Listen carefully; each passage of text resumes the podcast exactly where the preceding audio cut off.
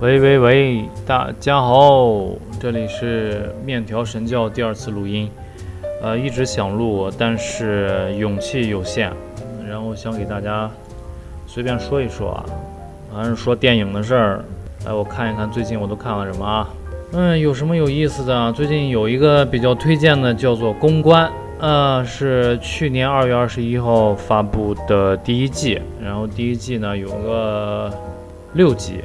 第一季有六集，主要讲的就是女主人公的工作呢，就是帮助各种明星，他们的公司就是帮助各种明星擦屁股，处理各种性丑闻啊或者各种丑闻，然后节奏呢比较快，嗯，不太需要动脑筋，也是比较写实的。呃，讲了现在好多艺人真实真实的处境和面临的问题。呃，这帮人因为经常需要接触这些呃负能量的事情啊，解决和处理，导致这帮人本身就非常的丧。呃，对待各种的我们这个违法乱纪的事情的态度都比较呃开明。然后呢，这里面的几个人物角色塑造的也非常棒。呃，有一个傻妞当助理，然后有一个这个蔡明。的那种角色就是毒蛇女，毒蛇女当当女二号，然后女一号呢就是一个呃内心特别纠结，然后有心理问题，然后工作起来呢又特别的雷厉风行的这么一位。故事一边推进这几个明星的丑闻，一边推进主人公的心理历程，我觉得看起来还是不错的。呃，第二季今年已经发布了，出到了第三四集吧，我还没看，我想等他演完了一块儿看。嗯，这个我估计能给打个九分吧。我觉得整体是比较偏轻松，但是呢，它呢不是那么黑暗，不是那么压抑，我我觉得适合我目前的这个心理状态，看起来还是比较好。然后后面我还看了什么？哦，看了几部动画片儿。呃，DC 的正义联盟的动画片儿永远要比漫威的电影要好看，打的分数都特别的高。然后下面的评论一水的都是什么时候 DC 的电影也能跟它的动画片儿一样好就 OK 了。呃，这个感兴趣的可以看，但是现在看动画片儿大家都觉得比比较幼稚，故事讲的还是不错的。然后我在去年推荐的《Rick Morty》第四季，因为疫情的原因呢，他们停播了半年，然后今年是终于演完了第四季大结局了，也是非常的棒。但是给我感觉吧，因为我对他的期望非常高，所以说他没有超出我的预期。呃，对了，就是最近啊，这几个我喜欢的电视剧都都看完了，包括那个《杀死 Eve》。Killing Eve 的第三季，Killing Eve 第三季前两季我都推荐过，然后第三季呢肯定是要看的。小变态和吴山卓非常的 match，呃，小变态在里面就是时装秀，时装杀人秀，同样也是这种心理变态的人。哦，对，我不知道，我之前给大家总结没总结过。呃，在美剧里，大家比较喜欢看的种类就是很大的比重都是看精神病，包括《生活大爆炸》。包括那个破产女孩，呃，杀死 Eve，对吧？呃，包括美国家庭，美国家庭是有点儿，呃，把普通老百姓的一些性格给放大了，放大了之后就觉得都有点儿神经质，呃，好多精神病，但是有一些挺可爱，有一些挺招人恨，但是他这个美剧就是收收集来了好多精神病，然后挖掘他们的各种故事，比如汉尼拔，对，还有汉尼拔。呃，然后呢，这个《杀死 Eve》第三季呢，有点低于我的预期了。虽然大家评分还是非常的高，但是第三季的节奏明显变慢了。引进来的一个叫 Dasha 这个女三号吧，我感觉存在感没有那么重。呃，死了几个比较重要的人，但是总是觉得缺了点什么。我总感觉就是整个节奏变慢了。我不知道是不是这个剧本或者编剧出现什么问题。还有一个《中邪》，国产的，是我之前也推荐过，这个最近才标记上，这个好几年之前就看了。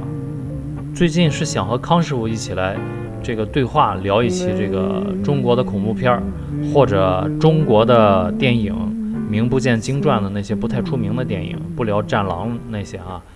然后这个《中邪》呢，是给我们两个印象都非常深刻的一部电影。首先投资非常少，其次这个电影的上映历程呢也非常的曲折。当然，这个影片本身也是非常的棒的。呃，整个的这个细节刻画的，还有恐怖感的营造，都是国内说国内都有点小了，就是已经高于大部分的恐怖片了。它的评分肯定是平均水准高于大部分的恐怖片的，而且在国内这个审查制度这么严格的条件下，它还能够拍出来在夹缝中生存的而且优秀的恐怖片，更是难得了。不建议女性单独收看，特别是晚上。呃，我虽然看过个两三遍，自己在晚上收看仍然是觉得有些瘆。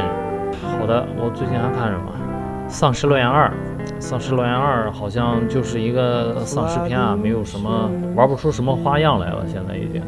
但是他的这个，他的几个，他的几个主人公我还是挺喜欢的。呃，伍迪·哈里森、艾玛·斯通、杰杰西·艾森伯格，杰西·艾森伯格就是那个社交网络，社交网络的主人公，然后还演了那个魔术。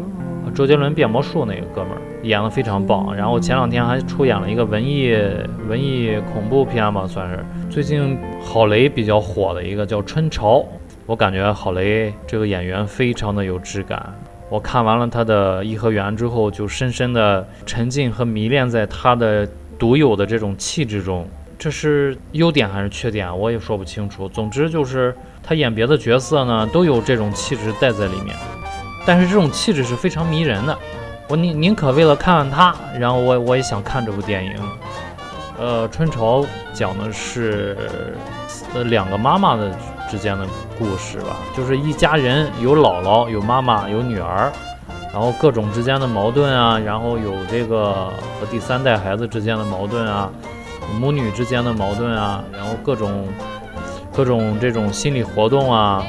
痛苦挣扎，嗯，然后这个片子给我印象最深的就是，这它为什么叫春潮啊？我觉得有可能就和这个片子里面这个隐喻有关系，也不是隐喻，明喻。